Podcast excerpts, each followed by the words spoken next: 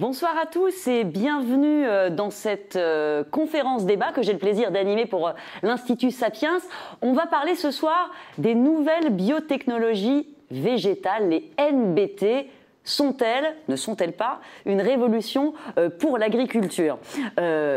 Et euh, ça, résonne particulièrement parce qu'il y a à peu près trois ans, aujourd'hui, quasi tout juste trois ans, un sujet qu'on croyait à jamais enterré dans, l'Union européenne est brusquement revenu euh, sur le devant de la scène quand Emmanuelle Charpentier, une chercheuse française qui avait quitté la France pour pouvoir poursuivre ses travaux, obtient avec sa collègue Jennifer Doudna le prix Nobel de chimie euh, pour leurs travaux sur les ciseaux moléculaires. Technologie euh, CRISPR-Cas9, qu'on connaît bien maintenant, euh, permet de modifier les gènes. Et on parle beaucoup de cette technologie pour les révolutions qu'elle va apporter à la santé beaucoup moins pour ce qu'elle permet en agriculture. Euh, et c'était un coup de tonnerre justement euh, particulièrement en France parce que les applications euh, que permettent sa découverte restent interdites en France et en Europe puisqu'elles sont assimilées à des OGM, des organismes génétiquement modifiés. dans de nombreux pays d'Europe, ça n'est pas le cas. Ce prix Nobel sans doute et les défis qu'impose le réchauffement climatique sont en train de faire bouger les lignes et on était si bah, justement pour comprendre en quoi ces nouvelles euh, biotechnologies euh, végétales pourraient révolutionner euh, demain le monde agricole et être un formidable atout dans la lutte pour la biodiversité, dans l'adaptation au réchauffement climatique. Pour en parler et pour mettre toutes ces choses un peu sur la table et au clair, de quoi on parle, des OGM ou non, quels sont les principes, les différences, j'accueille Agnès Ricroc grande spécialiste de la question. Agnès, vous êtes euh, enseignante à Agro Paris Tech, à l'Université Paris-Saclay et évidemment membre titulaire de l'Académie d'agriculture de France. Est-ce que vous pouvez nous aider à y voir clair? Les NBT, est-ce que ce sont des OGM ou non? Alors, on va en discuter. C'est une très bonne question. Bonjour à tous et à toutes. Bonjour euh, Géraldine. Alors, NBT, comme vous l'avez dit, c'est des nouvelles techniques euh, donc végétales, des New Breeding Techniques. Euh, ça s'appelle aussi euh, New Genomic Techniques. Voilà, il y a, plusieurs euh, acronymes. bon, de tout temps, les sélectionneurs ont voulu adapter les plantes au changement climatique, aux nouvelles conditions de culture. Et donc, euh, au tout début, ils ont croisé euh, les plantes, ils ont euh, choisi les meilleures plantes. Oui, ça commence au néolithique. Hein. Voilà, de, façon totalement inconsciente, absolument, il y a à peu près 10 000 ans. Et puis, avec les Villemorins, donc au 19e siècle, on a commencé à sélectionner. On n'avait pas encore découvert les gènes, hein, ni l'ADN. il faudra attendre les années 50 pour ça. Mais les chercheurs ont toujours cherché euh, une diversité génétique, donc des nouveaux gènes à mettre dans les plantes, des gènes qui, permettent à la plante de, s'adapter ou de, lui permettre euh, de résister notamment au, stress hydrique, euh, à des ravageurs, à des maladies, mais aussi pour être enrichi en vitamines aussi. On en a besoin notamment dans les pays en voie de développement. Alors, je fais un grand saut euh, dans le temps. On découvre euh, donc dans les années 50 euh, l'ADN, hein, qui est donc le support de nos gènes et des gènes des plantes et des animaux. Et on arrive à les, en fait, à les identifier et on va pouvoir les mettre de façon très précise dans le, dans le génome avec la transgénèse dans les années 80. Alors, ouais. Donc là, euh, la transgénèse, on, peut quand même euh, définir, c'est vraiment ce qu'on appelle les OGM. Quoi. Dans la tête des gens, c'est ça. C'est quand on prend un gène étranger, d'une espèce étrangère, qu'on introduit dans une autre. Oui, alors étranger, en tout cas, on ajoute euh, un gène. il peut être étranger en ce sens qu'il n'appartient pas à la plante ni à sa cousine. Ça peut venir d'autres, effectivement, d'autres espèces, voire d'autres règnes, bactéries ou un animal, voire un gène humain hein, d'ailleurs.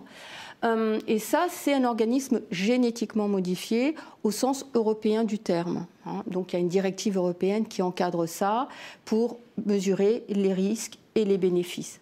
Bien. Et dans les années 2012, euh, très exactement, Emmanuel Charpentier, qui était à Vienne à ce moment-là, en Autriche, maintenant elle est au Max Planck Institute à Berlin, elle est française, elle a fait sa thèse à l'Institut Pasteur, avec sa collègue Jennifer Doudna euh, de, l'Université de Berkeley aux États-Unis, font une grande découverte qui a donné lieu effectivement euh, au prix prix Nobel qu'elles ont reçu donc il y a tout juste trois ans, ce sont les ciseaux moléculaires. C'est-à-dire qu'elles ont découvert qu'on pouvait faire une modification à un endroit précis du génome, hein, à une adresse très précise du génome, et à cet endroit précis, de d'éteindre un gène pour pas qu'il fasse euh, une protéine qui permet un caractère, euh, voilà, euh, ou au contraire le réveiller parce qu'il était, il était éteint.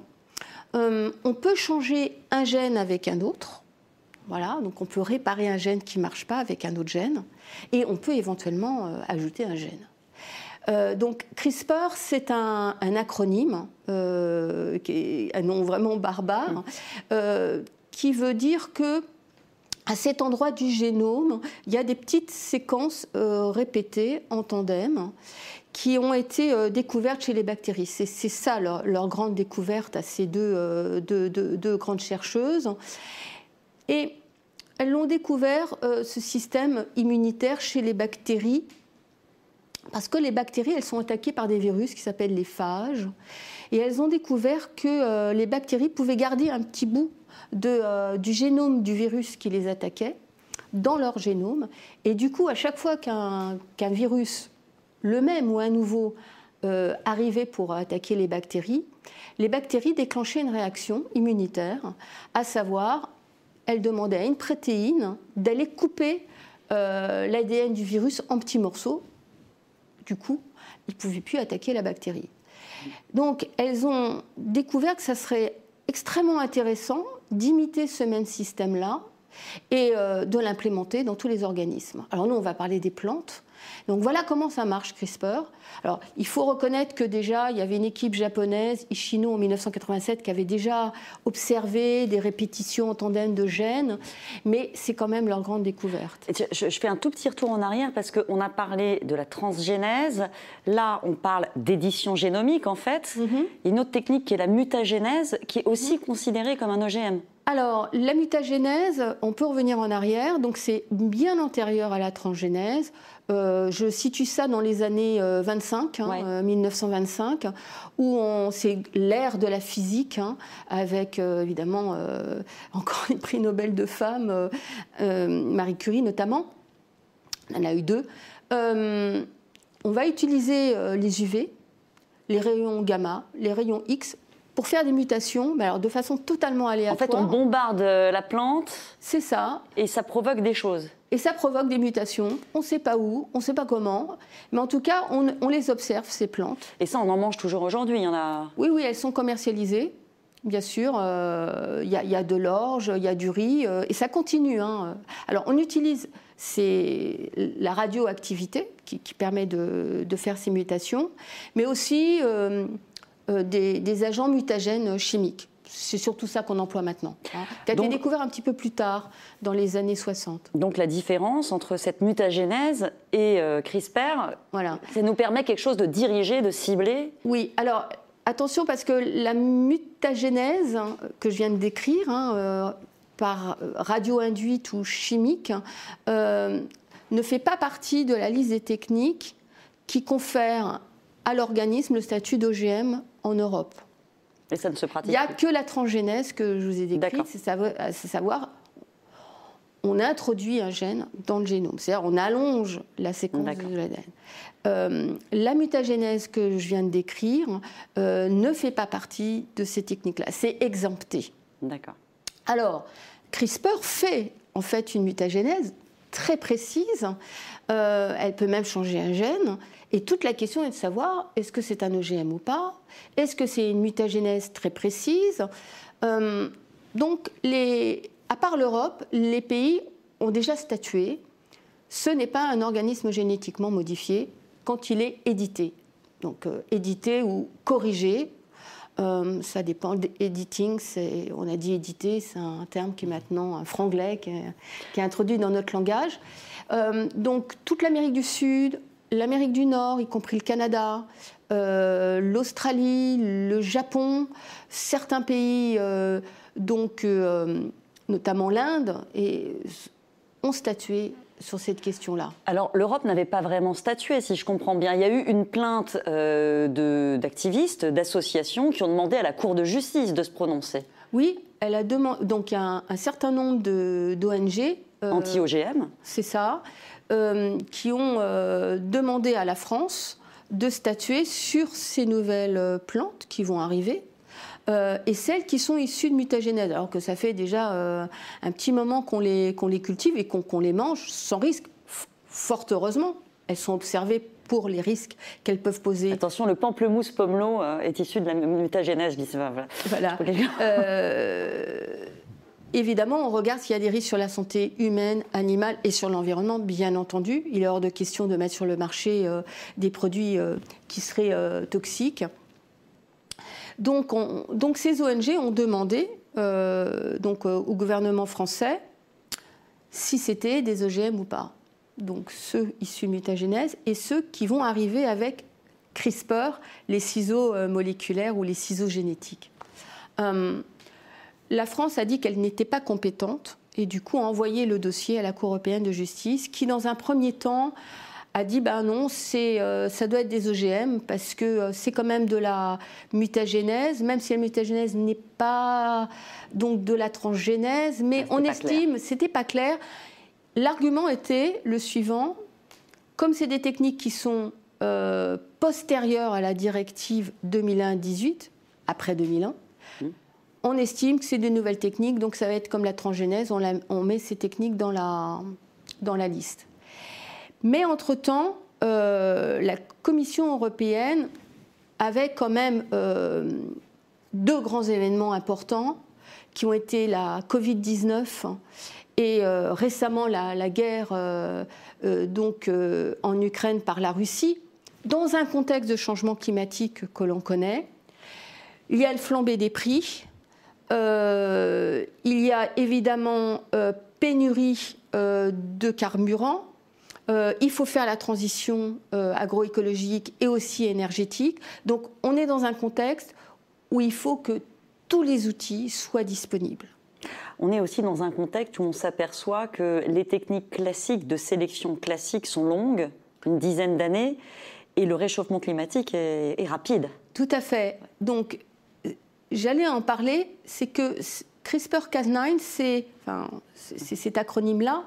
Euh, Cas9, c'est, ou Cas9, c'est la protéine qui va les couper hein, à un endroit euh, donné, euh, avec un petit ARN. Euh, un endroit donc précis du, génome. Et ça, ça permet effectivement aux scientifiques, aux sélectionneurs, d'être très rapide. Donc ça accélère la sélection génétique chez les plantes, mais aussi chez les animaux. Bien sûr, chez l'humain, je, ferai une petite digression euh, en thérapie humaine, parce que c'est aussi utilisé avec beaucoup de questions éthiques, bien entendu, euh, chez l'humain. Euh, donc ça accélère la sélection, et ça, c'est une bonne chose. Euh, on continuera toujours, bien sûr, les, autres méthodes. Hein. Euh, il ne faut pas s'interdire, la transgénèse continuera à être utilisée. Mais celle-ci en particulier, les New Building Techniques, les NBT, accélèrent la sélection. C'est beaucoup moins cher. Donc, c'est à la portée des petites et moyennes entreprises, des pays en voie de développement. En Afrique, on les utilise hein, euh, au laboratoire. Et aussi pour les laboratoires publics. Voilà. Donc, la Commission européenne euh, a produit un texte il n'y a pas longtemps, c'était juste avant les vacances, le 5 juillet. Alors c'est euh, un texte qui va bien sûr être voté par euh, les, deux chambres, hein, le Conseil et le Parlement européen, donc d'ici trois ou quatre ans, mais quand même qui, qui, donne une orientation, qui reconnaît que ce n'est pas un OGM, l'organisme qui sera édité avec CRISPR dès lors qu'on ne va pas ajouter de l'ADN. Donc on en est là. Ça probablement aura une répercussion sur euh, les essais que pourront euh, conduire euh, les chercheurs publics ou privés, en tout cas en Europe, on l'espère. Hein. nos amis britanniques qui, nous ont, qui nous ont quittés en 2020, eux, ont, ont, déjà une nouvelle loi. Ils font des essais. Euh, en Suisse, ils font aussi des essais. Ils ont libéré la recherche, quoi. Absolument. Nous, pas encore. Pas encore. Et pourtant, elle est active, cette recherche, ailleurs. Oui, elle est active. Elle est active aussi dans les laboratoires français, hein, mais c'est à la paillasse. Hein. c'est confiné, c'est pas encore testé en plein champ. les chercheurs le demandent. Hein, bien entendu, les chercheurs français. mais en revanche, en Belgique ou en Suède, il y a des essais. Alors, est-ce que ça tient ses promesses? On verra bien, mais euh, on espère que c'est un, signal positif pour qu'on puisse tester les plantes. Alors en agriculture, on a besoin des plantes qui résistent à la sécheresse, c'est extrêmement important. Euh, des plantes qui utilisent moins donc euh, d'azote, de phosphate, d'engrais. Il y aura moins d'émanation de gaz à effet de serre aussi. C'est très important pour stopper euh, ou du moins ralentir le changement climatique. Expliquez-nous techniquement comment Comment on peut avoir demain, grâce à cette technique, une, plante qui exige moins d'engrais Alors, on, commence à connaître les, gènes qui permettent à, la plante de, euh, de mieux capter euh, l'azote dans le sol, qui est, qui est fourni d'ailleurs par des bactéries. on connaît les, mêmes gènes qui permettent de capter mieux le, phosphore du, du, sol. Donc, on peut accélérer cette sélection de ces gènes-là euh, en les implantant dans ces, euh, dans, ces, dans, ces, plantes qui en ont besoin. Donc euh, pour la sécheresse, on, peut travailler sur le système racinaire lui-même. le fait que par exemple il aille plus profondément ou de façon plus latérale. on peut jouer aussi sur les feuilles pour qu'elles évaporent pas trop d'eau. Donc il y a plusieurs stratégies que les chercheurs connaissent bien euh, et, maintenant, ils commencent à connaître les gènes qui sont derrière ces caractéristiques. Donc le tout, c'est faire que ces gènes soient actifs. Alors il y a tout ce volet euh, adaptation au changement climatique. Mhm. Il y a aussi le volet euh, phytosanitaire. C'est, mhm. on a une très forte demande sociétale et, une nécessité pour la préservation de la biodiversité de réduire tous les intrants et les, les nombres de pesticides utilisés. Est-ce que là aussi, ça peut aider? Oui, bien sûr, il faut absolument diminuer hein, euh, euh, donc les, intrants phytosanitaires pour la bonne raison qu'il euh, y a une émanation de gaz à effet de serre dans, l'atmosphère. on a besoin quand même de plantes qui résistent à des ravageurs et à des maladies. Donc ces produits-là, ils sont quand même utiles. On peut les utiliser de façon parcimonieuse et à bon escient.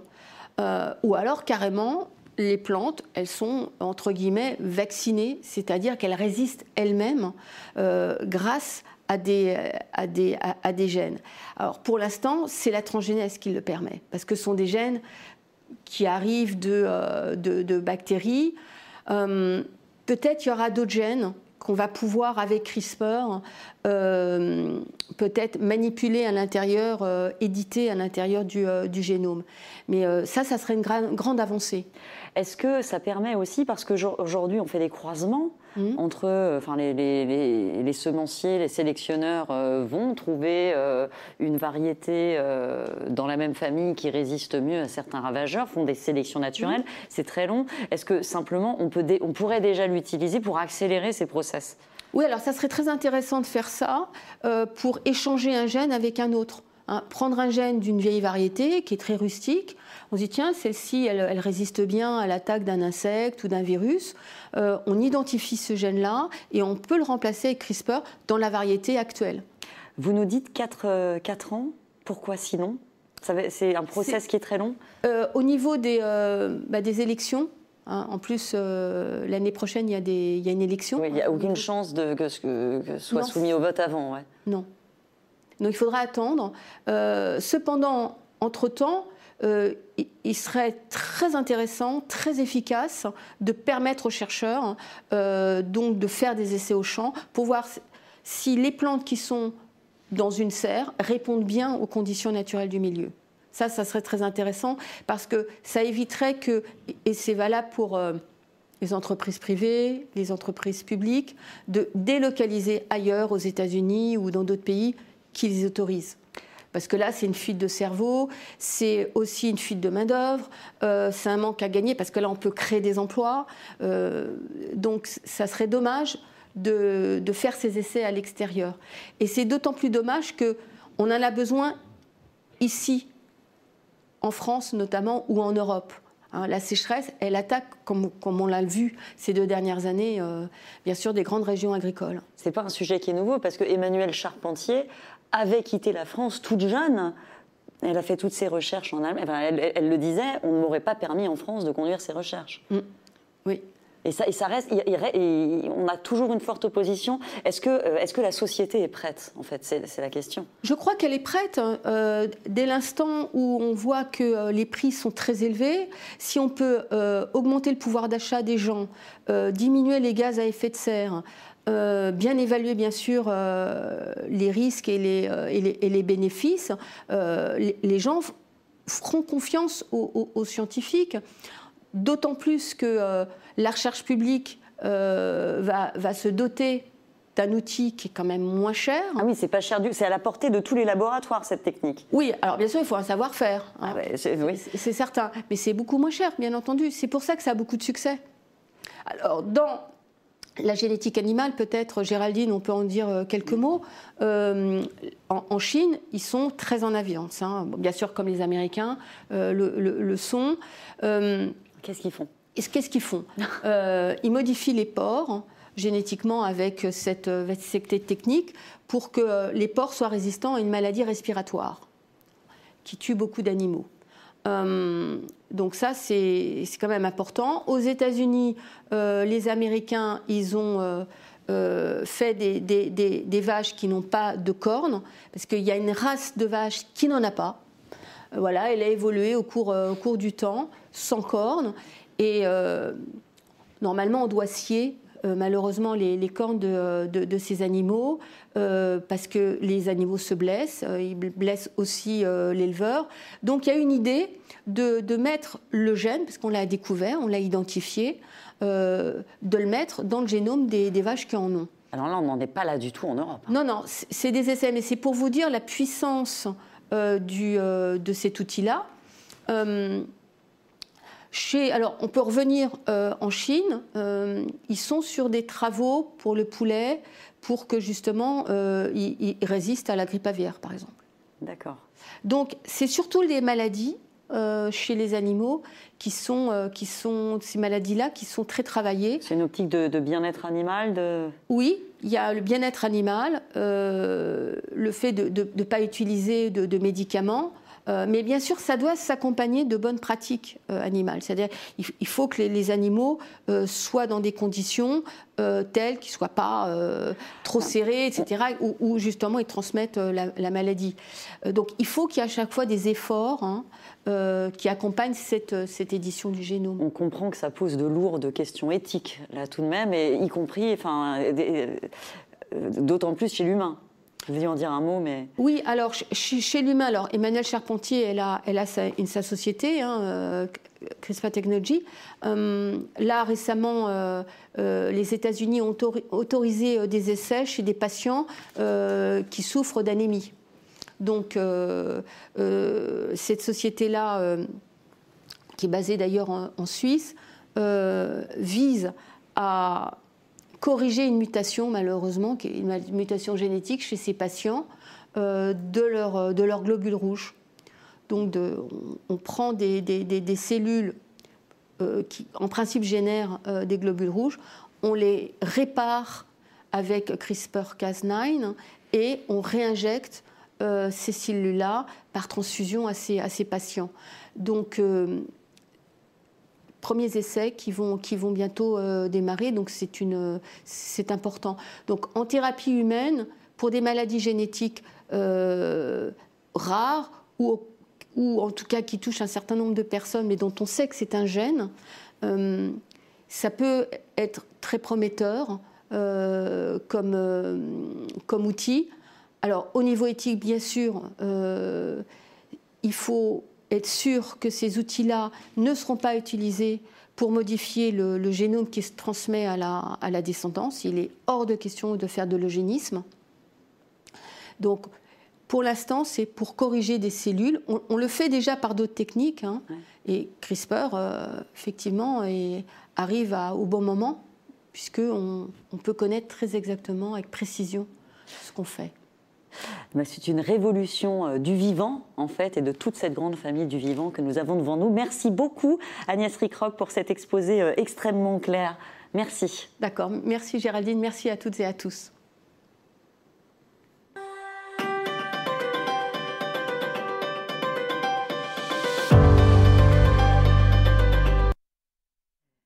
Pour aller plus loin, nous avons voulu accueillir euh, les, acteurs de ces technologies, ceux qui les utilisent, les acteurs de la recherche, ceux qui réglementent leur application. Donc j'accueille pour ça, euh, bah, bonsoir Jean-Paul Borde, directeur général de l'ACTA. ce sont les instituts techniques agricoles où vous travaillez cette matière-là. Rachel Blumel, directrice générale de l'Union française des, des semenciers. Alors vous, vous représentez 122 entreprises semencières en France qui sont très très actives dans la recherche, la production, la commercialisation des semences, euh, qui est euh, l'un des domaines de l'excellence française. Et bien sûr, euh, Madame Irène Tolleret, députée européenne Renew, euh, très, alors vous êtes en pointe, l'une des très rares députées à vraiment bien maîtriser euh, ce dossier. Vous pourrez nous éclairer sur, parce que c'est souvent obscur hein, quand on euh, s'occupe de comprendre le process de la réglementation européenne.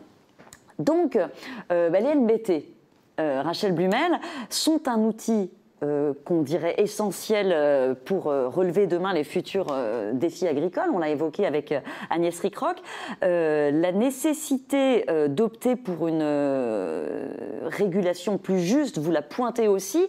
quels sont les défis que, vous voyez qui vous donnent de l'espoir En fait, vous dites, cette technologie-là, oui, peut nous aider. Vous qui travaillez sur ces semences. Oui, peut-être juste vous rappeler le tissu semencier et l'activité de sélection et son intensité, hein, puisque vous parliez d'une centaine d'entreprises qui ont des modèles extrêmement divers. Hein. Ce sont des entreprises familiales, des coopératives euh, ou des filiales de, sociétés internationales. Mais ça représente 69 entreprises qui sont vraiment impliquées dans la sélection, la recherche et 130 euh, stations de recherche dans, le, dans les territoires en France. Donc elles investissent en moyenne 13% de leur chiffre d'affaires annuel pour trouver euh, justement... 13% de leur chiffre d'affaires. Tout à fait. Ça, on, est, on est au niveau de la pharmacie là. Et c'est absolument. Et, et c'est une moyenne. Hein. Il y a des entreprises, c'est beaucoup plus. Et du coup, la possibilité d'avoir accès à une boîte à outils élargie avec euh, ce que la science offre permettrait à ces entreprises d'aller un cran plus loin. Leur rôle, c'est d'anticiper, c'est vraiment de travailler sur les grands enjeux euh, des agriculteurs et des filières alimentaires. Et donc, à travers cet outil, ça permettrait de mieux y répondre. comment? Alors, comment? Par euh, un accès qui soit bien encadré, par une sécurité juridique dans un premier temps, euh, c'est-à-dire que euh, à aujourd'hui, Madame Rickrock l'a bien expliqué, il y a tout un sujet sur le statut de ces nouvelles techniques, sur l'accès à ces nouvelles techniques. Donc, nous, nos entreprises, elles attendent d'avoir un cadre clair pour pouvoir les utiliser et justement les décliner et essayer d'accélérer, vous l'évoquiez, le pas de temps de cette recherche. La sélection variétale, c'est 7 à 10 ans, hein, en effet, de recherche. Et ensuite, vous avez 2 à 3 ans euh, de tests hein, pour pouvoir faire inscrire votre nouvelle variété sur le catalogue national. Est-ce que vous avez des exemples concrets? Parce que ça reste un petit peu euh, euh, théorique théorique, alors euh, à aujourd'hui, Madame Rickrock a parlé des, techniques classiques hein, qui sont euh, la mutagénèse, euh, les croisements.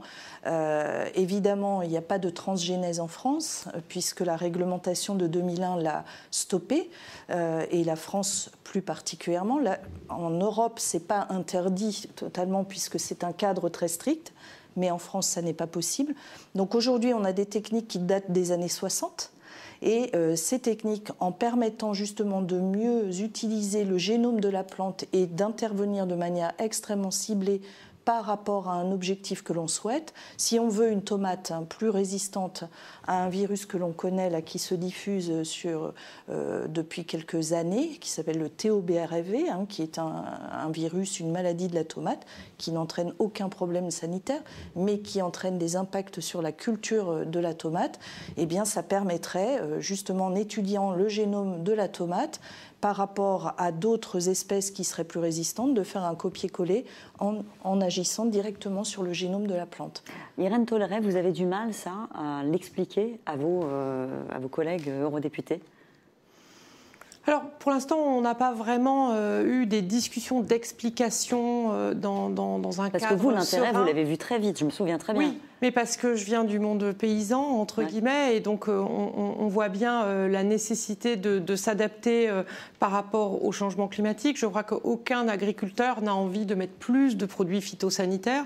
Maintenant, ils ont à faire face à un changement climatique qui est là, et donc toutes les techniques de recherche qui nous permettent de continuer à manger euh, des bons produits avec le moins d'intrants possible fait en Europe, pour moi, font partie de la solution. Il n'y a pas un outil magique, mais euh, il y a une boîte à outils. Sur la compréhension, en fait, euh, comme ce sont des techniques très modernes, il y a des personnes, y compris des, des eurodéputés, qui pensent qu'il y a quelque chose qui change, alors qu'en fait, depuis que l'homme est homme, il sélectionne les euh, bonnes plantes. Et aujourd'hui, notre alimentation n'a absolument rien à voir avec ce que mangeaient les chasseurs-cueilleurs.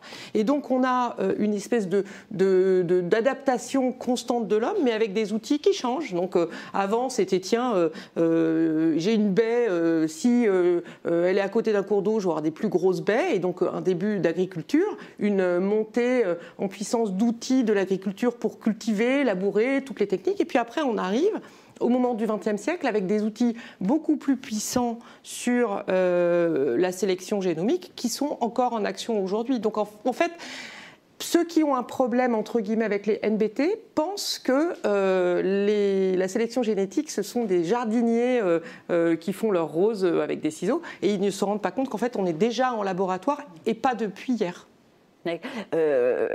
Monsieur Bord, vous, vous avez également, vous travaillez déjà, vous, avez déjà imaginé en fait les pistes que vous, aimeriez suivre? Ah oui, oui, parce que les, euh, comme ça a été dit, il y a deux grands enjeux qui sont devant nous et ces enjeux sont immenses. Le changement climatique, il va falloir s'adapter et très vite. Et puis il y a aussi euh, la, question de la transition agroécologique, c'est-à-dire comment on peut réduire l'utilisation, voire même se passer euh, de produits phytopharmaceutiques. Ça, c'est deux grands enjeux immenses. Et on a besoin de rassembler tous les outils, toutes les innovations pour y répondre. Et en plus, il faut faire vite parce que le changement climatique. Il y a une question de voilà, vous l'avez de calendrier, de timing. C'est quelque chose qui s'accélère. On n'est qu'au début. On ne voit que le début de ce changement, et donc il faut pouvoir anticiper. Et donc ces technologies sont intéressantes parce que elles permettent d'ouvrir des, des, portes intéressantes sur un des leviers qui est la génétique, c'est-à-dire la création de nouvelles variétés. C'est pas le seul. Hein.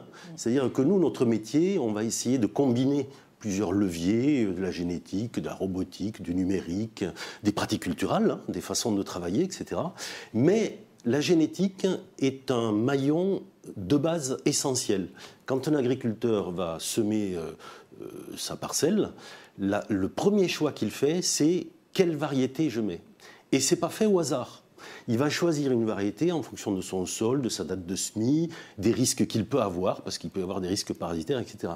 Et donc, choisir la bonne variété, avoir la bonne variété, c'est déjà se doter finalement euh, des, premiers outils nécessaires pour relever un certain nombre de défis. Alors, ce n'est pas le seul. Alors tous ces, tous ces défis-là, ils ont été évoqués. Alors par exemple, il faut savoir qu'il euh, y a un gros espoir autour de la génétique pour avoir des variétés plus résistantes, par exemple, aux bioagresseurs. Alors les bioagresseurs, c'est les insectes, c'est les maladies, etc. On a des exemples.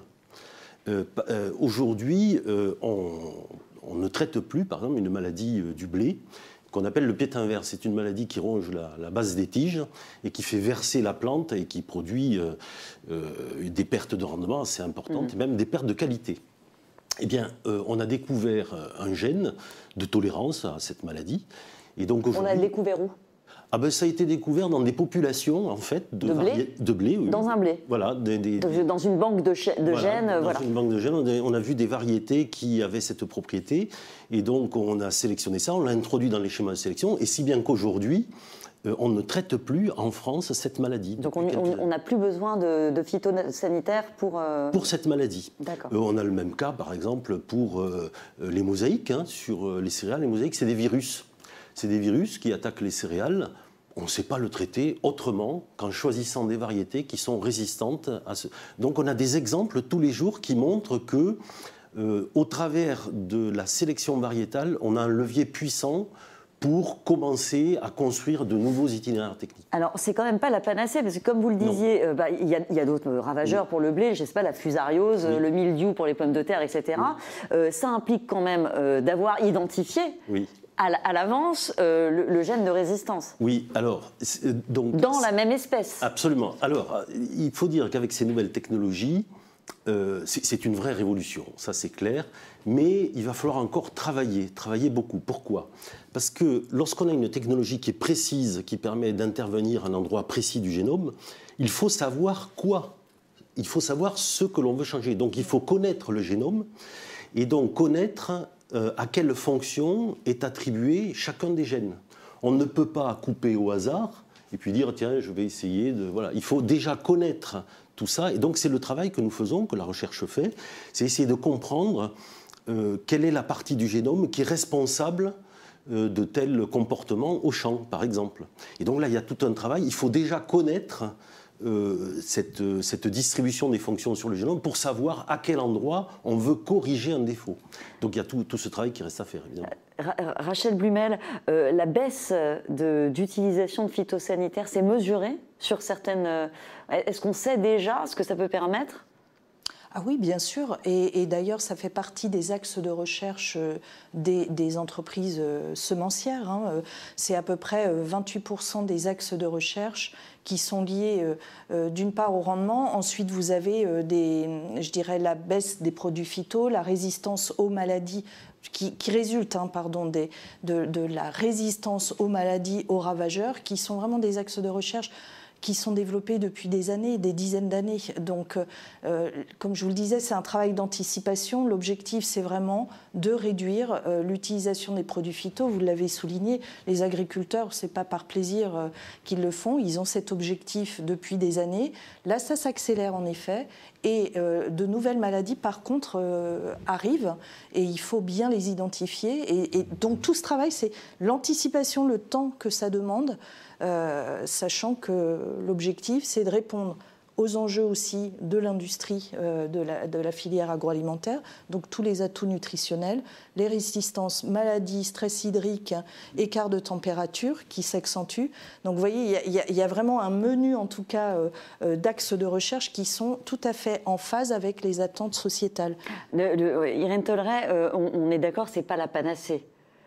Non, c'est un outil. C'est un outil. Euh, et puis, et puis c'est pas les OGM, parce que les, les, les, les résultats les plus prometteurs qu'on ait aujourd'hui, euh, en termes d'adaptation, euh, ce sont des OGM encore. Quand on a un blé qui résiste à la sécheresse, on a mis un gène de tournesol dedans. ça, on ne pourra pas. donc, quel est le sens finalement de... Alors en fait, on a quand même un recul. C'est-à-dire que autant en Europe, on est en train d'avoir une législation qui euh, va être discutée dans un calendrier proche. Euh, autant on a déjà un recul sur d'autres pays. Et donc, par exemple, l'Argentine, c'est un pays euh, qui a une traçabilité très importante. Donc, aujourd'hui, ils font quasiment plus d'OGM, ils n'utilisent que les NBT parce que c'est plus rapide, c'est moins cher. c'est aussi un outil qui peut être utilisé par des plus petites, euh, euh, des plus petits labos, des plus petites entreprises. Et, donc, et, ça correspond à des, choses finalement qu'on aurait pu obtenir naturellement? Tout à fait. Mais pas dans, dans, tous les cas? Alors en Quasiment. fait, aujourd'hui, euh, la réalité, le recul qu'on a sur euh, l'Argentine, donc eux, ils ont fait un système de préadmission sur l'utilisation des, euh, NBT. Donc les chercheurs disent, voilà, je veux développer une tomate qui n'ait pas besoin de ci, de ça. Et pour ça, je pense que je vais rester dans le patrimoine génétique naturel de la tomate et je vais juste toucher à, cet endroit-là, modifier cette position-là. Et donc, euh, les questions qui sont posées, c'est est-ce que vous touchez au patrimoine génétique? Oui ou non? Non. Après, la deuxième question, c'est est-ce que pour faire vos, euh, manipulations, vous utilisez un corps étranger messager, oui ou non? Est-ce qu'il reste après, oui ou non? Donc, quand il n'y a rien qui reste, c'est identique nature. Et donc, c'est quelque chose qui aurait pu être trouvé par un jardinier avec beaucoup de patience. Et donc, là, c'est pas OGM. Donc, si je comprends bien, euh, vous redoutez, professionnels, que la législation qui va se mettre en place restreigne encore plus l'utilisation de CNBT ou bah, Oui, alors. Parce qu'on a entendu par exemple des ONG exiger une traçabilité. Oui, oui, oui. Alors, il y a une difficulté, c'est que, et, il y a des débats qui sont euh, très bien d'ailleurs, puisqu'ils permettent de discuter autour de ça. Et je crois que c'est très bien, plutôt que de discuter pour ou contre, on essaie de, comprendre un petit peu quel est le cadre dans lequel euh, ces technologies peuvent être utilisées. Euh, et, donc, il y, aura forcément un cadre qui sera donné. Alors la question de la traçabilité, elle, pose débat ou elle fait question euh, concernant euh, ce qu'on appelle la catégorie 1 des NBT. Il y a plusieurs catégories. Parce que euh, cette catégorie 1, c'est finalement des produits qu'on aurait pu obtenir par des croisements normaux. Simplement, on est allé un petit peu plus vite, on a ciblé, euh, voilà, plutôt que d'emporter une, grosse partie du génome, on va emporter qu'une toute petite partie. Et là, euh, une partie de l'opinion considère que puisqu'on aurait pu l'obtenir par des moyens classiques, ce n'est pas la peine d'avoir une, une, traçabilité particulière. Donc il y a un débat autour de ça.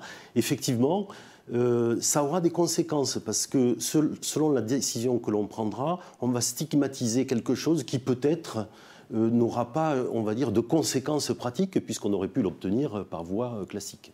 Chef Blumel. Oui, alors moi, il n'y a pas d'inquiétude. Il n'y a pas d'inquiétude. On est ravis que le, débat soit ouvert. C'est déjà un premier point. Nous trouvons que la proposition qui a été faite par la Commission au début de l'été est plutôt intéressante. Euh, justement en faisant cette distinction. Il y a deux catégories hein, de, NBT qui sont aujourd'hui identifiées par la Commission européenne, avec des obligations qui sont différentes. Euh, sur la notion de la traçabilité, pour les semenciers, ce n'est pas un problème, puisque de toute façon, euh, on, le fait déjà. Donc euh, on, peut, on peut tout à fait indiquer au catalogue au moment où on inscrit la nouvelle variété par quelle technique ça a été obtenu. Ce n'est pas un problème pour nous.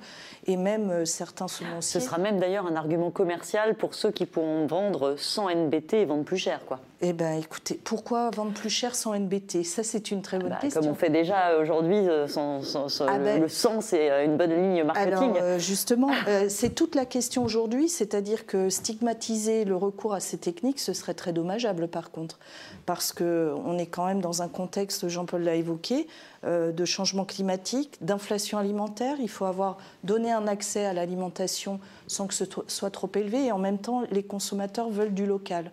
Donc il va falloir euh, utiliser tous les leviers et se priver de celui-ci en le stigmatisant par du sang NBT, ce serait vraiment très dommage. Et je ne pense pas que ce soit l'objectif de la traçabilité euh, qui est évoqué par la Commission européenne à ce stade.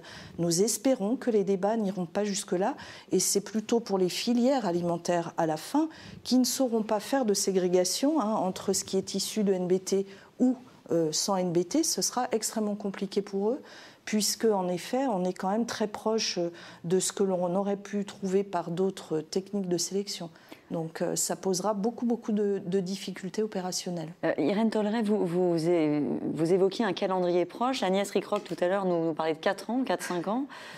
C'est proche, 4-5 ans C'est autre chose Alors, à l'échelle européenne, euh, parfois, euh, c'est très rapide. Euh, en tout cas, nous sommes sous présidence espagnole jusqu'à la fin de, de, cette année. Et la présidence espagnole fait une priorité de ce texte. Et on a un texte applicatif sur les semences qui va sortir aussi et qui est un législatif aussi. vous pensez que ça peut être adopté avant les, les, élections? Alors, l'adoption du texte semences, vu qu'il est euh, un petit peu autonome en agriculture, euh, il est mieux parti que euh, celui qui, qui, sera plus politique hein, sur qu'est-ce qu'on fait des NBT dans l'ensemble hein, des conséquences qu'elles ont sur la recherche, l'alimentation, l'agriculture européenne. Il y a un certain nombre de questions qui se posent par rapport à la proposition de, la Commission. Donc la proposition de la Commission, il y a deux catégories. La catégorie qui aurait pu être trouvée par le jardinier amateur, enfin j'exagère un peu, mais pour rassurer, avec très peu de modifications très ciblée. Et donc là, dans la proposition de la Commission, il y a quand même une ambiguïté terrible, c'est que comme ils considèrent qu'il y a une technique innovante qui a été utilisée, c'est brevetable. Or, dans le même temps, toutes les semences vu, euh, l'importance pour notre alimentation que la recherche euh, soit la plus dynamique sur les semences, il y a une exemption justement pour que euh, les chercheurs puissent utiliser toutes les semences au fur et à mesure. Il se passe que dans le même temps, on a un texte européen qui dit qu'on ne peut pas breveter les choses existantes dans la nature. Donc, on a une discussion législative à avoir dont on va sortir, à mon avis, par le haut mais ce par le haut-là va peut-être prendre du temps.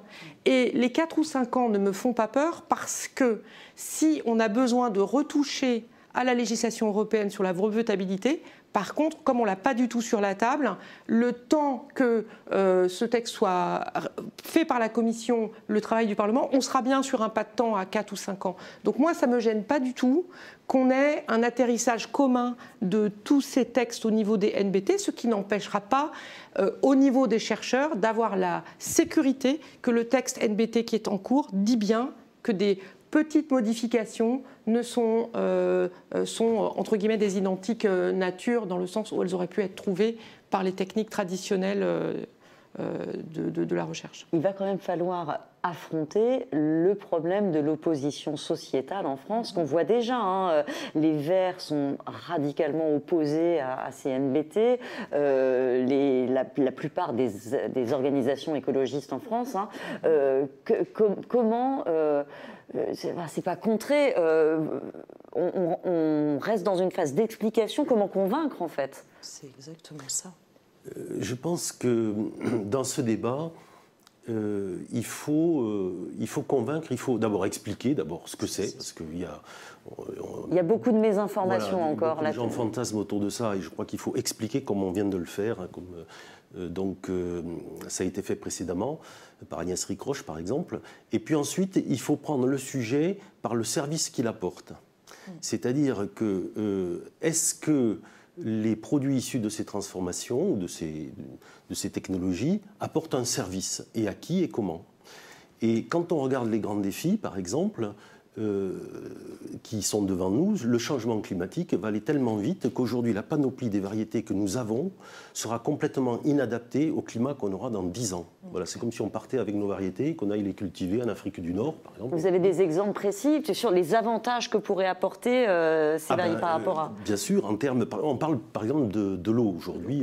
C'est un sujet qui touche tout le monde voilà, qu'on soit agriculteur, euh, plombier, etc. Oui, on a vécu une sécheresse terrible, c'est très dur pour l'agriculture. Et, donc, si on arrive à trouver des plantes qui euh, euh, utilisent moins d'eau, alors je, dis tout de suite, des plantes qui n'utilisent pas d'eau, ça n'existe pas. Voilà, par, principe, la plante a besoin d'eau pour fonctionner, c'est comme ça. Mais on peut trouver des stratégies, comme ça a été expliqué par Agnès Ricros, des stratégies d'économie d'eau. Par exemple, une plante qui transpire moins. Euh, l'eau traverse la plante par évapotranspiration. C'est l'évaporation qui fait partir l'eau.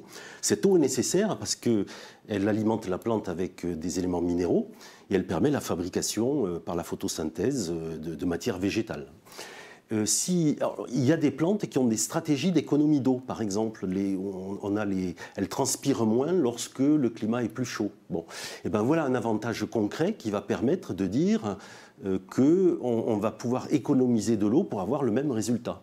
Si demain on, a des, euh, on trouve des plantes qui permettent de résister au, mildiou, par exemple, qui est un ravageur assez universel, euh, et qui évite de traiter cette maladie, parce qu'on la traite là pour l'instant. Ah bah, euh, oui, oui, c'est à quoi on la traite? Oui, bah, on utilise euh, des, produits comme de la bouillie bordelaise, hein, par exemple, sur la vigne, c'est classique, y compris en agriculture biologique. Hein.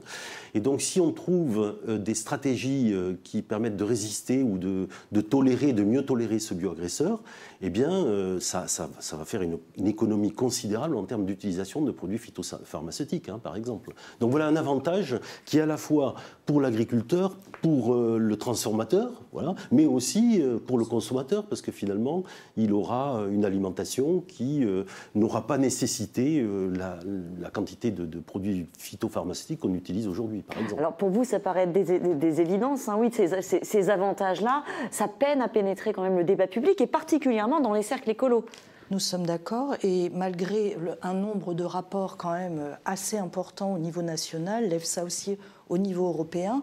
Si vous voulez, pendant des années, c'était euh, le risque santé, le risque environnemental, l'ensemble de ces rapports et de ces saisines qui ont eu lieu depuis 3-4 ans ont écarté ces dangers-là.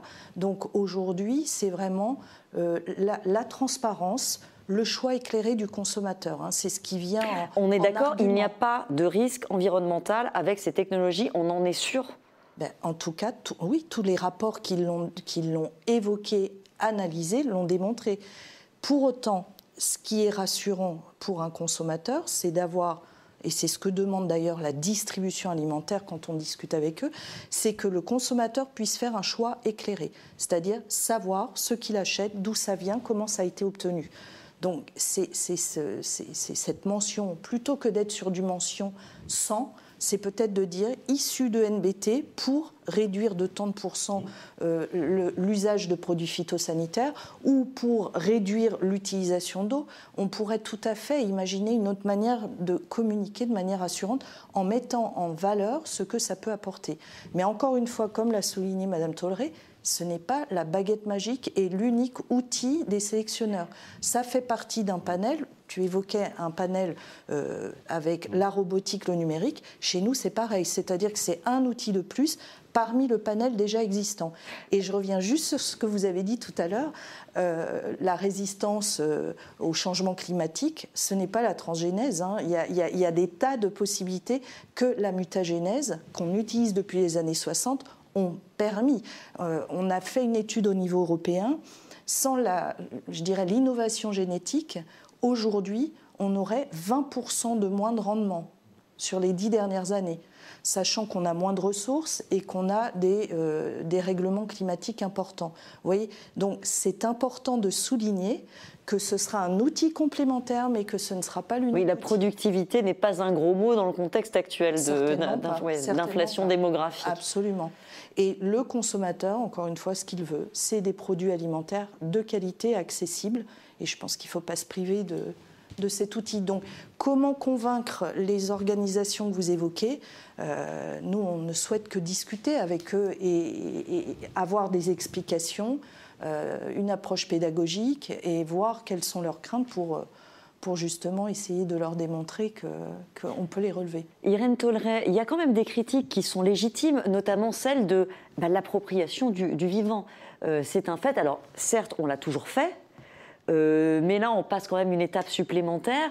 Euh, Madame Rickrock nous a dit aussi que cette technologie, bah, elle permet effectivement de jouer, de, de, changer un peu la tomate avec, en allant juste un peu plus vite que ce qu'on faisait avant, mais elle permet aussi des modifications génétiques de, de l'animal in fine de l'homme, on peut concevoir qu'un certain nombre de personnes se disent je le rejette et je le rejette en bloc. Oui, on, peut le concevoir, mais le texte européen qui est sur la table ne prend pas euh, le sujet animal, alors que les autres pays, euh, comme elle l'a très bien expliqué, sont déjà sur l'animal. Euh, et Vous êtes d'accord pour garder certains garde-fous philosophiques, hein, moraux Bien sûr, mais après, je pense que la meilleure façon de garder des garde-fous philosophiques, c'est de travailler sur des textes législatifs. Parce que, par exemple, aux États-Unis, un des sujets du réchauffement climatique, ce sont les gaz à effet de serre. Et donc, il se passe que dans l'agriculture, 40% des émissions de gaz à effet de serre, c'est le méthane issu des bovins. Euh, euh, des bovins. Ben, aux États-Unis, ils ont mis, je crois, 300 millions d'euros sur l'ensemble de la recherche génétique pour, en même temps, euh, travailler avec une grande précision sur les compléments alimentaires pour que ça émette moins, mais en disant si on peut avoir des meilleures vaches qui font une meilleure qualité, qui sont moins sensibles aux maladies, qui, résistent mieux à la montée du CO2 dans l'atmosphère, parce que c'est une réalité, à la montée des températures, à, euh, la sécheresse, eh ben, on aura euh, encore mieux fait. Donc nous, en Europe, on est seulement sur un texte sur le végétal, sachant que on a déjà des législations opérationnelles et pas depuis hier dans États-Unis, Canada, Argentine, Brésil, Australie. Donc aujourd'hui, ça existe ailleurs et si nos chercheurs n'ont pas les mêmes outils pour chercher, d'abord un, on aura une fuite des cerveaux euh, et D'ailleurs, le prix Nobel euh, Cas9, c'est une Française qui est partie, euh, et le dernier prix Nobel qu'on vient d'avoir, c'est la même chose. Donc, euh, je, crois que c'est très important que on met beaucoup d'argent sur la recherche. Bah, quand elle trouve, il faut faciliter l'autorisation administrative et euh, le développement des écosystèmes qui font que cette recherche va trouver et que ça va nous euh, bénéficier. Ce qui ne veut pas dire l'appropriation du vivant. Encore une fois, le sujet de la brevetabilité des NBT 1, c'est un sujet sur lequel la Commission européenne va avoir un mur au Parlement européen. Parce que l'exemption de recherche euh, qui existe aujourd'hui, tout le monde veut la garder et donc on la gardera. Euh, d'autres vous diront parmi les critiques hein, euh, que, et, qui, peuvent aussi s'entendre. Euh, en privilégiant ces outils, c'est un peu le solutionnisme. On se dit, bon, bah, on va attendre de les avoir et on ne fera pas les autres adaptations que vous évoquiez et qui restent malgré tout nécessaires. Comment rassurer aussi cela? Alors ça, effectivement, c'est une crainte qu'on peut avoir, mais ce n'est pas la réalité. C'est-à-dire qu'on travaille déjà depuis des dizaines d'années pour essayer de faire monter d'autres leviers qui permettent de s'adapter à des conditions climatiques différentes, des exigences de consommation différentes, etc. Alors j'ai cité euh, les pratiques agronomiques. Par exemple, euh, vous voyez, euh, sur certaines productions, on change par exemple les habitudes de semis pour se mettre en décalage par rapport à des périodes de grande sécheresse. Donc ça, ça permet d'économiser de l'eau, et quand même de, préserver un certain niveau de production. Euh, on travaille aussi sur les rotations. Je reviendrai parce que ces technologies peuvent aussi apporter des solutions sur les rotations à la diversification des productions végétales. Oui, ça c'est l'une des, recommandations absolues, euh, même du GIEC. Hein. Euh, il faut plus avoir de... on n'a plus de monoculture, mais même deux ou trois cultures, ça ne suffit pas. Il faut diversifier, avoir six, sept cultures sur, Exactement. sur un... Alors c'est d'autant Pourquoi d'ailleurs? Alors vous, me faites changer de sujet, mais c'est pas... Mais non, mais vous me disiez que ça peut favoriser. Oui, non, mais en fait y a nous, sommes face à un risque avec le changement climatique. On va vers des climats qui vont être plus durs, des étés plus chauds, plus secs, peut-être des hivers plus humides, des aléas plus, euh, des aléas plus fréquents. Donc on va vers des, systèmes qui vont être plus compliqués, plus durs, qui risquent euh, de nous contraindre naturellement vers une spécialisation des productions.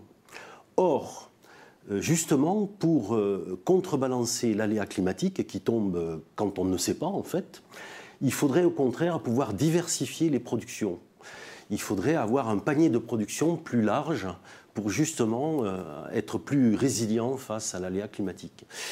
Aujourd'hui, c'est compliqué parce que les petites cultures ou les cultures mineures ne bénéficient pas de programmes de sélection euh, suffisant pour pouvoir sélectionner des plantes qui soient, soit plus productives ou produisent plus de protéines. C'est lesquelles par exemple ah bah, Les protéagineux. On parle beaucoup de protéagineux. C'est clair, c'est un réel avantage. Économie d'engrais, euh, réduction des émissions de gaz à effet de serre, euh, production de protéines végétales, diversification euh, des, assolements, etc. Donc c'est un gros avantage. Mais ce sont des, des cultures qui sont en petite quantité et donc du coup qui ne permettent pas à un sélectionneur d'amortir un programme de sélection. Avec des technologies qui vont être plus agiles, plus rapides, moins coûteuses, ça offre aussi la promesse de s'intéresser à des cultures diversifiantes qui aujourd'hui ne rentrent pas, euh, on va dire, dans des modèles économiques rentables pour un sélectionneur et qui peuvent demain le faire. Et donc, ça peut ouvrir la voie à la diversification euh, euh, des, assolements, qui, est un, levier intéressant parmi les autres. Donc on a mm. parlé de l'agronomie, euh, de la diversification, mais il y, a, le numérique, il y a la robotique hein, aussi, etc. Vous dites, Rachel Blumel a ajouté, oui, pour vous, c'est, la crainte est non fondée simplement Ah, totalement. Mais oui, mais c'est... Non, non, mais, non, mais s'il y avait une vraie crainte des, des acteurs économiques, 80% des entreprises semencières sont des PME-TPE. Donc, pour elles, il faut qu'elles aient accès euh, à ces outils-là et justement pour récupérer une agilité euh, euh, qui permette d'essayer d'anticiper encore plus et de mettre à disposition encore plus des solutions dans le bon timing. C'est vrai que le changement climatique s'accélère, c'est vrai que on voit bien euh, euh, là il y a des choix aussi hein, euh, en ce moment, il y a quand même des évolutions sur les cultures en France liées à ce changement climatique, liées aussi ben, aux, filières telles qu'elles se construisent ou qu'elles s'affaiblissent. Donc il faut que nos semenciers soient là pour offrir les les meilleures solutions adaptées et au bon moment. Est-ce que vous redoutez euh, des destructions? On en a eu par le passé. je veux dire, si on n'autorise pas les essais en plein champ, le jour où ils seront autorisés. Moi, j'espère que le, débat sera, comme nous l'avons au Parlement européen, un débat sur le fond, en regardant la réalité en face. C'est que ce texte, aujourd'hui, il est débattu au niveau européen. Si, par un hasard miraculeux, on avait les Français qui décident de, euh, bloquer, ça ne va pas empêcher les autres de l'utiliser. Et sachant que si, et je n'y crois pas une minute, vu euh, la pression que met euh, la présidente espagnole sur ce texte, on, a, bloquait ce texte au niveau européen, il est déjà on a déjà des produits qui sortent d'Argentine, du Brésil, du Canada et qui peuvent arriver euh, euh, chez nous en étant pas classés OGM parce que dans leur législation, ils ne sont pas classés OGM. Donc on se crée euh, une, boîte à outils qui n'a pas les mêmes outils que nos concurrents pour fournir le même estomac qui est l'estomac de l'européen.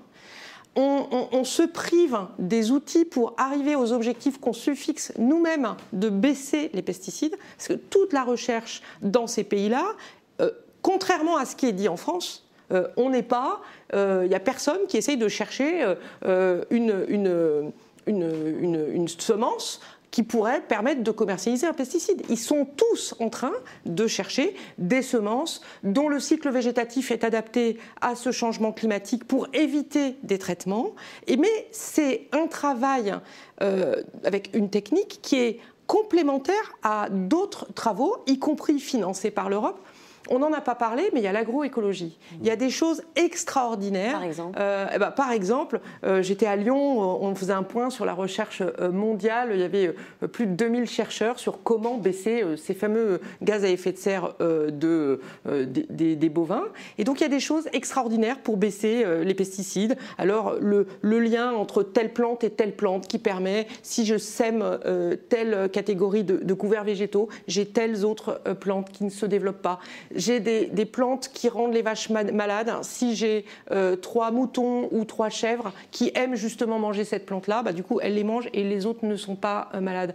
Par rapport à des insecticides ou des traitements sur des animaux, on a aussi, par exemple, le fait d'avoir en même temps plusieurs euh, types d'élevage avec des bovins ou des chèvres, eh bien, les moustiques qui piquent et qui rendent malades hein, les, vaches, comme elles piquent et qu'elles ne rendent pas, ils piquent et ne rendent pas malades les chèvres, bah, du coup ils sont moins forts et donc il y a moins de pression maladie sur les vaches. Donc tout ce travail de mettre en, connexion le vivant, il existe pour l'élevage, puisque j'étais euh, à l'élevage, mais il existe aussi sur euh, euh, tout le, le, végétaux, c'est les liens avec tous les auxiliaires de culture, et ça va continuer.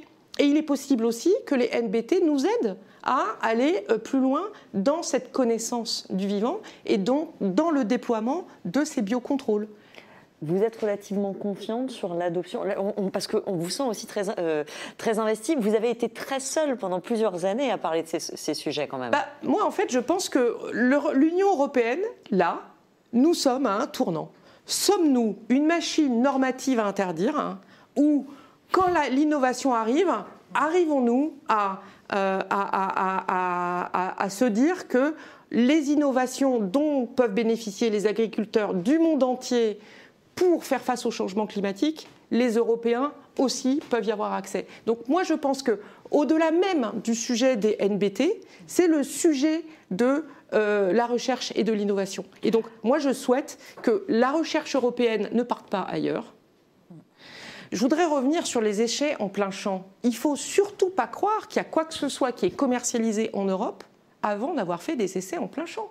Eh que euh, tout ce qui est inscrit au catalogue et au registre, ce n'est inscrit qu'après avoir fait les essais. Et il n'est pas question que quoi que ce soit, y compris les identiques natures, se déroge à exactement euh, euh, les mêmes contrôles. Donc on est sur une Union européenne qui est normative et très allante sur les interdictions pour la santé. Je termine juste avec, euh, bah, je, voulais vous demander euh, à vous, euh, Rachel et, Jean-Paul Bordès, est-ce que vous pensez que le, que le, pays, que le pays est prêt et comment vous, abordez également ce tournant? Parce que beaucoup diront, mais attendez, la semence française s'est hissée sur les podiums mondiaux avec des petites entreprises, mmh. sans OGM, sans ces technologies. Donc, mais est-ce que pourquoi ce besoin? Alors, Parce qu'on va vous dire c'est mercantile.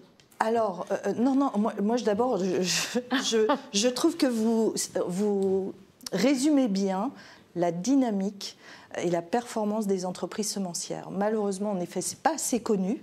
On a ce travail de, promotion à faire parce qu'il y a de quoi être fier. Et c'est vrai qu'on a des centres de recherche, je vous ai dit 130 stations de recherche.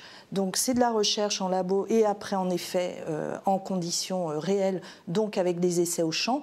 Et fort heureusement, on n'a euh, pas de destruction tous les jours.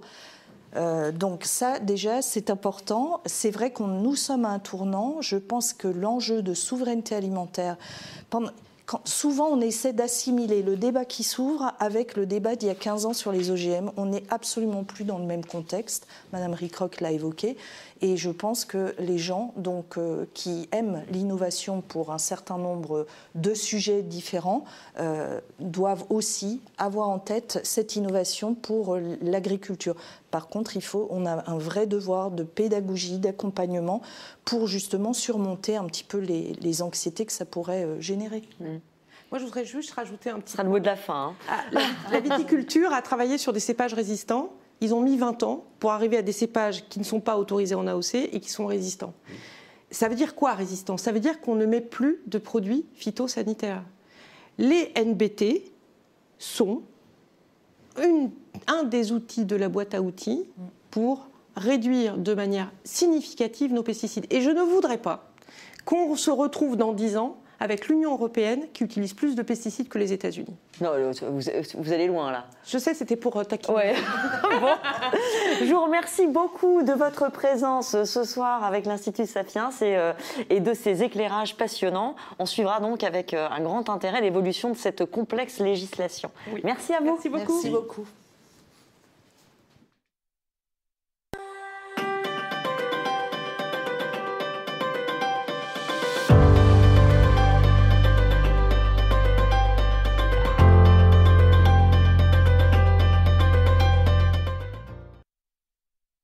Petit peu plus loin et conclure cette réflexion, euh, on a demandé à quelqu'un euh, qui connaît bien finalement euh, toutes ces dynamiques du marketing de la peur, comment la, la, la, quête du risque zéro induite par un principe de précaution parfois un petit peu excessif nous bloque dans ces évolutions. J'accueille ce soir Philippe Juvin, médecin surtout un homme politique. Hein. Vous êtes membre du parti Les Républicains et député des Hauts-de-Seine. C'est un peu euh, votre, euh, cheval de bataille, ces liens entre science et société et la difficulté euh, d'évacuer un peu les peurs irrationnelles. Et il y en a beaucoup autour des OGM et des NBT.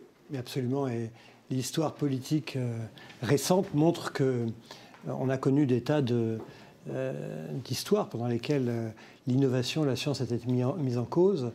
Euh, on évoquait tout à l'heure euh, l'effet, la fameuse affaire euh, Serralini avec le, maïs NK603 qui avait été présenté comme étant un maïs qui provoquait des tumeurs. Maïs OGM, hein, rappelez-vous. Les OGM tuent, c'était en 2012 à la une des journaux. Et il avait montré par des expériences qui ont ensuite été contestées et, même retirées de la littérature hein, médicale que ce maïs conduisait à des tumeurs énormes d'un certain nombre d'animaux de, de, laboratoire. L'Assemblée nationale l'avait auditionné, il avait été applaudi euh, en commission des affaires euh, sociales, euh, le gouvernement avait pris position en sa faveur, et, c'est vrai que la déconstruction d'un mensonge scientifique, parce qu'en fait il avait triché, a mis des années et des années, et encore aujourd'hui laisse des traces puisqu'un certain nombre de gens continuent à vous dire que les OGM, euh, c'est mauvais. Le problème de la politique, c'est que aujourd'hui, beaucoup de débats politiques sont devenus non pas euh, la discussion, la disputation intellectuelle, j'échange des arguments, mais une lutte du bien contre le mal. Vous êtes dans le camp du bien, vous êtes dans le camp du mal. Et évidemment, la conséquence de cela, c'est que si vous avez le malheur d'être dans le camp du mal, vous êtes diabolisé. Et euh, on n'essaye pas de combattre vos arguments et d'avoir des échanges éventuellement constructifs, éventuellement de changer d'avis, d'évoluer. On essaie de vous détruire.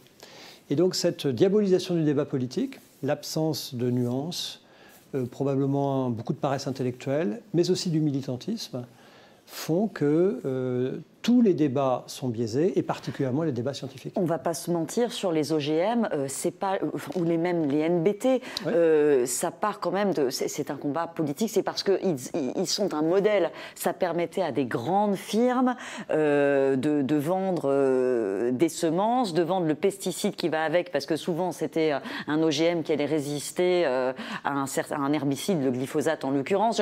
Donc les, les, oppositions étaient aussi politiques contre un modèle d'agriculture que tout cela sous-tend Alors, il y a plusieurs choses, vous avez raison. D'abord, il y a une écologie radicale qui euh, ne se bat pas pour euh, des buts écologiques, mais qui en réalité se bat pour des buts euh, de lutte contre le capitalisme. L'écologie est un outil, l'écologie radicale est un outil de lutte contre le capitalisme. Et donc à partir de là, si on peut tuer le grand capital et, tous ces, et tous ces laquais, ça tombe bien. Donc c'est vrai, dans cette affaire, il y, a cette affaire très idéologique. Et puis, il y a aussi l'idée que euh, forcément, euh, quand vous défendez une thèse de progrès, c'est que vous avez probablement un intérêt personnel à le faire. Et dès lors que vous avez un intérêt à le faire, eh bien, votre thèse est évidemment décrédibilisée. Vous savez, c'est la grande technique. Quand vous n'arrivez plus à vous opposer à un adversaire, qu'est-ce que vous faites? Vous ne parlez plus du sujet euh, qui fait l'objet du débat, mais vous attaquez à la personne qui est en face de vous. Et cette diabolisation, on y revient toujours, euh, des, experts conduit à ce qu'aujourd'hui, vous avez 9% des Français qui considèrent qu'il n'est pas exclu que la Terre soit plate. Olivier Babot nous a rejoint, euh, le président de l'Institut Sapiens, qui, qui, qui, trépine de poser des questions, je le vois.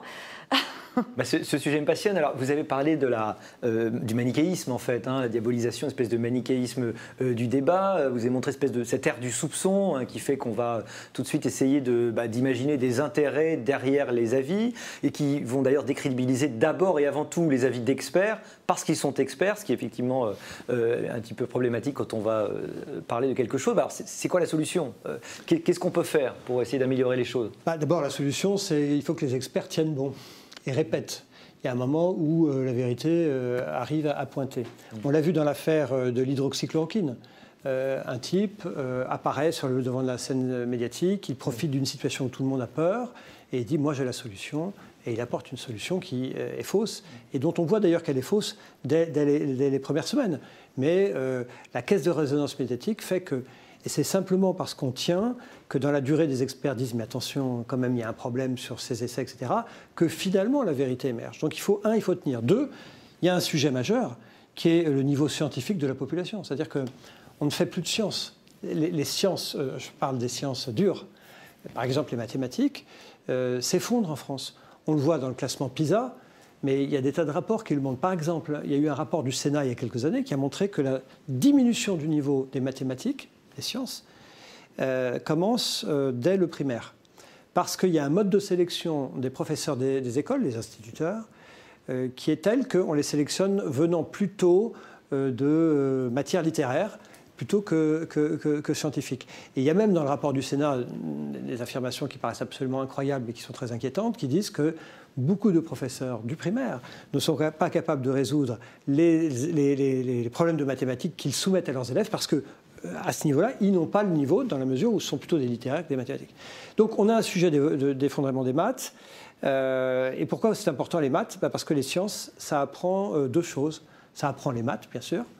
Et c'est difficile d'imaginer qu'on puisse avoir des prix Nobel de physique et euh, des gens qui vont inventer un vaccin ARN si en sixième on ne sait pas compter. Vous voyez Donc il y a quand même une relation entre le niveau réel et puis la capacité à avoir une société. Je vais être un peu provocatrice, mais est-ce que vous avez fait le sondage dans votre propre parti? De savoir les gens qui savent compter? Qui savent compter, ah bah, et non, en faveur ou non des OGM, des NBT, et qui connaît effectivement le sujet mais, bien sûr. Non, mais je veux dire, d'abord, tous les partis, non, mais tous les partis. C'est un sujet politique. Tous les partis doivent balayer devant leur porte. D'autres plus que d'autres. Hein. Par exemple, nous, nous n'avons jamais euh, joué avec le nucléaire en prétendant des trucs qui n'existent pas. Mais j'en reviens. Et les, les maths, apprendre des maths, ça a une deuxième vertu. Ça vous apprend la démarche scientifique. Parce que plus autant que les mathématiques, ce qu'il faut comprendre, c'est la démarche mathématique, la démarche scientifique. Euh, comment dirais-je euh, Pasteur disait le scientifique a une qualité, c'est qu'il a le doute méticuleux. Et quand vous avez le doute méticuleux, vous l'avez dans tout, y compris dans la discussion politique, même quand elle n'a rien de scientifique, sur des sujets qui ne sont pas scientifiques. Vous doutez de vous-même, donc vous avez cette capacité à vous, à, vous interroger. Euh, je crois que c'est Bergson qui disait euh, les, sciences servent à réfléchir contre son propre cerveau. Hmm. Il faut être capable de réfléchir contre son propre cerveau. Et quand vous avez cette capacité d'interrogation sur vous-même, forcément, vous êtes plus subtil, plus intelligent, plus ouvert aux autres, et vous, vous, obéissez moins aux gourous qui vous disent que les OGM, c'est pas beau, et que euh, la Terre peut-être est plate, et que le vaccin, ça tue. Mm. Parce que vous, n'êtes pas réceptif à des messages qui sont des messages verticaux et, alarmistes. Mm parler de formation scientifique des populations, on pourrait parler de formation scientifique des, décideurs et des élus. Bien sûr. Ils sont assez rares à être ingénieurs de formation ou au moins avoir une compréhension peut-être des ordres de grandeur ou des grands mécanismes. C'est quand même un, problème quand on est décideur. Alors chez les élus et également dans la haute administration, traditionnellement dans l'histoire de, la République, euh, l'école polytechnique était l'école qui formait les scientifiques qui servaient l'État, les ingénieurs. Mmh. Et puis, moi, j'ai été frappé de voir, j'avais signé une tribune dans Le Monde il y a un an ou un an et demi sur le sujet, quand j'ai découvert que seulement 25% des polytechniciens aujourd'hui servaient finalement l'État. 75% quittaient. Et donc, on a, et j'en suis persuadé, dans tous les cabinets ministériels, dans toutes les hautes administrations, un déficit majeur d'esprit scientifique. Parce qu'on n'a plus de scientifiques. On a des gens de culture commerciale, des gens de culture euh, administrative, bien entendu, qui sont nécessaires, mais euh, on n'a pas de, on pas de scientifiques. Il faut des scientifiques partout. Les Américains euh, sont assez intéressants là-dessus. Ils ont des, euh, des, des, scientific officers un peu partout. Ils ont, bref, ils sont ils ont la capacité de se, faire, de se faire conseiller par des scientifiques, ce que nous n'avons pas, nous, dans nos administrations. D'ailleurs, on l'a bien vu. Devant le Covid, le président de la République a bien fait, d'ailleurs, mais il a été obligé de mettre en place un comité scientifique. Objectivement, non. Le président Trump, qui est très critiquable par bien des aspects, euh, qui lui-même a eu des attitudes très euh, anti-vax, etc., etc., est quand même celui, il faut lui rendre euh, hommage, qui a permis au vaccin d'être développé très rapidement et d'être financé. Il a réuni, au bout de quelques jours de crise sanitaire, les scientifiques, les patrons de grandes boîtes d'ARN, d'ADN et de machin, conseillés par ses propres conseillers, qui lui ont dit il faut aller chercher là la solution. Mmh. Et, c'est grâce aux Américains qu'on a eu le vaccin. Donc, euh, euh, moins de conseillers de, culture administrative, moins de conseillers de culture euh, commerciale HEC, et plus de conseillers scientifiques, je pense que le pays irait mieux, sans aucun doute. Pour, terminer sur les rapports entre politique et science, puisqu'en plus on a la chance avec vous d'avoir quelqu'un qui a les, deux visions, qui connaît très très bien les, les deux mondes, théoriquement, le politique doit se nourrir de la science pour décider. Alors qu'on a l'impression de plus en plus qu'elle ne l'utilise jamais autant que quand il s'agit de ne pas décider, euh, voire de mal décider. C'est-à-dire que là où la science devait être le point qui va vous permettre le diagnostic partagé, je pense un peu au glyphosate par exemple, en fait on va prendre, on va faire un cherry picking, comme on dit d'ailleurs quand on critique des mauvaises recherches, on va prendre le truc qui nous arrange, chaque camp euh, va essayer de prendre les choses, et donc finalement on n'a même plus ce terrain euh, commun qui permet à la décision. Donc à la fois non-décision ou décision tordue à partir de faits de, de post-vérité. Donc c'est le drame, en fait, sur les, relations entre les deux. C'est le drame parce qu'en fait, euh, on n'utilise pas le scientifique à bon escient. Le scientifique, il est là pour vous, d'abord pour vous faire part de son doute. Euh, l'homme politique, lui, il, veut des vérités. Il veut dire oui ou non. Euh, blanc, noir. Les scientifiques, d'ailleurs on l'a vu dans le Covid, et c'est ça qui a probablement troublé une grande partie de la population, il a quelques certitudes, mais qui ne sont que la conséquence d'un long processus de doute, hmm. et parfois il ne sait pas. Et il explique, moi je ne sais pas. Euh, est-ce que euh, le vaccin contre la grippe protège contre la grippe? Eh, Vaccin contre la grippe protège contre la grippe Oui, dans 35 à 40% des cas. Et quand j'ai dit ça, les gens me disent, mais alors, on nous vend du vent? Ben non, 30 à 40% du cas.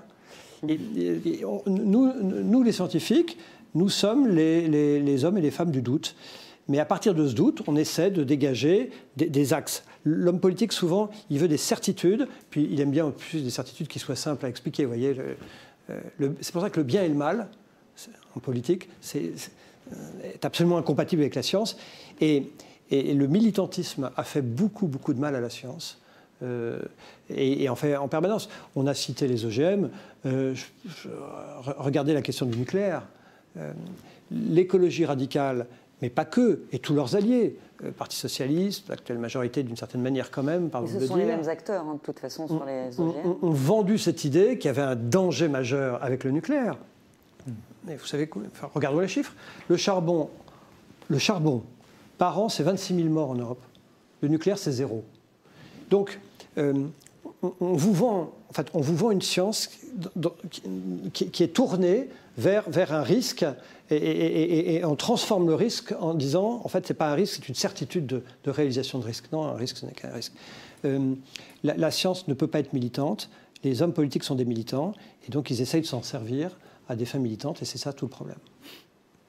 Merci beaucoup. Je crois que malheureusement notre temps est imparti et, et dépassé. Euh, il faut que je fasse une synthèse. Oui, c'est ça. On m'a chargé de faire, faire une synthèse. Euh, alors, les, les euh, vous savez, les, les, bons concerts, c'est comme les bons, aussi, les bons débats, ils ne, se, ils ne se résument pas, ils se vivent, n'est-ce pas? Donc, il fallait l'écouter. D'ailleurs, vous allez pouvoir, vous l'écouter en replay si vous nous écoutez en direct, et puis vous pouvez évidemment l'avoir à distance. C'est l'avantage de, de, de, ce, de ce moyen de communication. Mais ce qui est intéressant de remarquer, c'est que les vraies révolutions, et vraiment on le mesure dans plein de moments, ne font pas forcément les bandeaux des, euh, euh, euh, des, chaînes d'information en continu. Elles sont souvent silencieuses, elles sont peu visibles de l'homme et de la femme de la rue, on ne voit pas très bien ce qui se passe, et pourtant c'est elles qui changent la vie. Euh, et c'est le cas des révolutions scientifiques qui souvent sont à bas bruit, et puis des révolutions de procédés. Et je crois vraiment que les NBT, qu'on a essayé peut-être de désacraliser euh, aujourd'hui, en font partie. Alors, euh, moi j'ai le grand avantage de ne pas être un scientifique et d'être extérieur à ce monde-là. Donc, je suis comme l'homme de la rue, j'essaie de comprendre de l'extérieur comment c'est. Les NBT, j'ai compris que ce n'était pas les OGM. Euh, parce qu'en fait, on n'a pas d'ajout d'ADN. Hein. Euh, j'ai compris qu'il euh, y avait des NBD qui pouvaient être une utilisation végétale ou animale. J'ai compris que donc, les nouvelles techniques de sélection, elles étaient assez comparables à ce que l'homme avait fait depuis toujours, puisque on, oublie, hein, mais que les fruits et légumes qu'on mange n'ont absolument rien à voir avec ceux que l'homme du paléolithique, il y a 300 000 ans, arrivait à, manger, parce que nous les avons sélectionnés sur des centaines de générations pour avoir uniquement le meilleur et pour ne plus avoir le pire. Donc la banane initialement c'était beaucoup moins bon, je peux vous dire, hum. euh, que celle qui existait. Euh, vous allez voir sur internet et vous avez la comparaison entre avant après. De la même façon que les chiens, comme on le sait, sont des loups qui ont été domestiqués par l'homme et sélectionnés pour leurs différentes qualités. Pareil pour les chats. Donc c'est intéressant de comprendre que c'est un procédé qui est un procédé d'accompagnement du travail de la nature qui est très très différent de celui des OGM. Je crois que c'est important pour ce débat parce que, à tort ou à raison, moi je pense que plutôt à tort, on a diabolisé les OGM et euh, alors dans d'autres pays ça fait très longtemps que ça existe et que, et que c'est utilisé, mais pour des raisons qui sont compliquées en France, les OGM sont, sont, encore, euh, sont encore mal vus. On adore les mutations génétiques quand c'est en médecine. En revanche, ça, de plus en plus, on trouve que ça c'est vachement bien. Mmh. paradoxalement, on voudra plus rapidement faire de l'eugénisme avec les propres enfants qu'on en fera avec, euh, avec, avec, avec le blé ce qui est un peu, euh, un peu étonnant.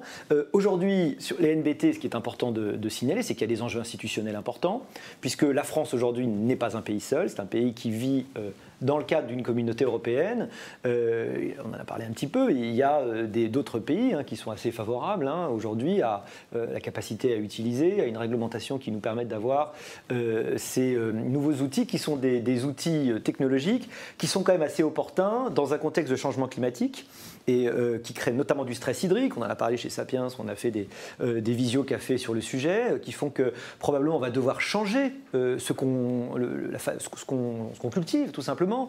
On va pas pouvoir cultiver les mêmes choses au même endroit. On va avoir des contraintes qui vont être différentes. Et pour arriver à utiliser moins d'intrants, ce qui est toujours un objectif évidemment qu'on peut avoir, et euh, essayer de, bah, euh, de continuer à avoir une productivité suffisante pour nourrir euh, les Français notamment, et puis la planète de façon plus générale, il va falloir avoir recours à ce genre de technologie qui est extrêmement utile.